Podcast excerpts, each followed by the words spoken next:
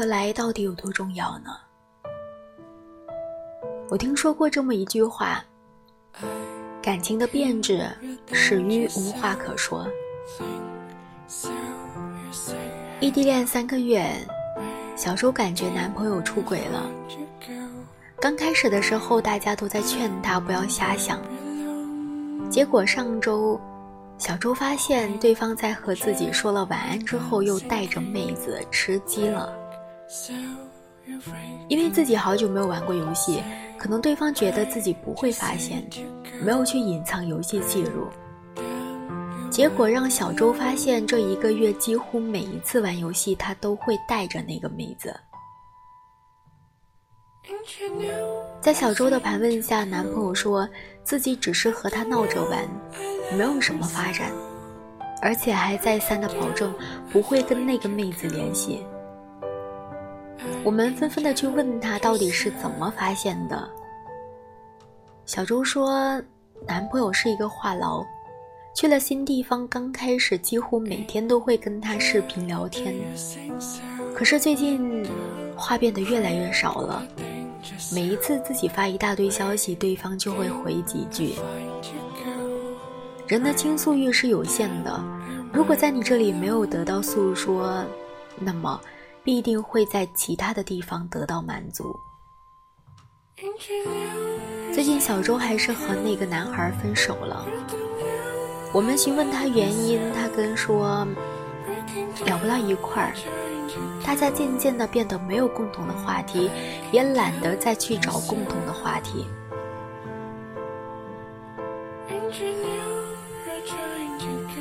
我还记得在《完美陌生人》里面有一段对话：怎么知道自己是不是爱上他了呢？如果你每天跟他说上三十分钟的话，那就是爱上他了。那要是六十分钟呢，就说明你真的是爱死他了。如果到之后你们不怎么交谈，那说明你们结婚了。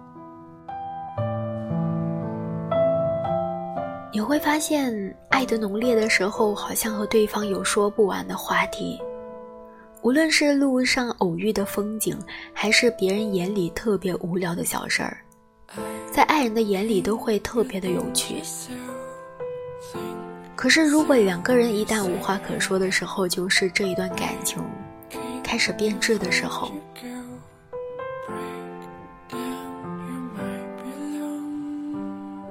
有一期金星秀，嘉宾是赵又廷。在节目中，不难发现，其实赵又廷是一个特别低调内敛的男孩，而高圆圆也是很内向的一个女孩。很多人猜测他们的婚姻生活一定很苦闷。金星问赵又廷：“你和高圆圆在家里话多吗？”赵又廷说：“非常多。”金星又问：“主要是你说吧？”赵又廷说：“没有。”我们两个人都在狂说，因为能聊得来，他们的感情一向很好。世界上有很多的感情总是在无话可说之中慢慢的变得平淡，可是那些能聊得来的感情，即便是最初的激情褪去了，也会在长久的相处中生出另一种的相知相惜的情感。因此，那些能聊得来的感情会更加的坚固，更加长久，更加不容易的被破坏。所以，不要小看了聊得来这件事情。生活上有很多的夫妻看起来是男才女貌，门当户对，看起来是非常完美的天作之合，可是，一回到家之后却是相顾无言，各玩各的，毫无交流。陪伴是最长情的告白，而聊得来是情感保鲜的秘籍。最好的感情就是能聊到一块儿，能吃到一起，还能睡到一起。而最好的婚姻就是你愿意讲，我愿意听。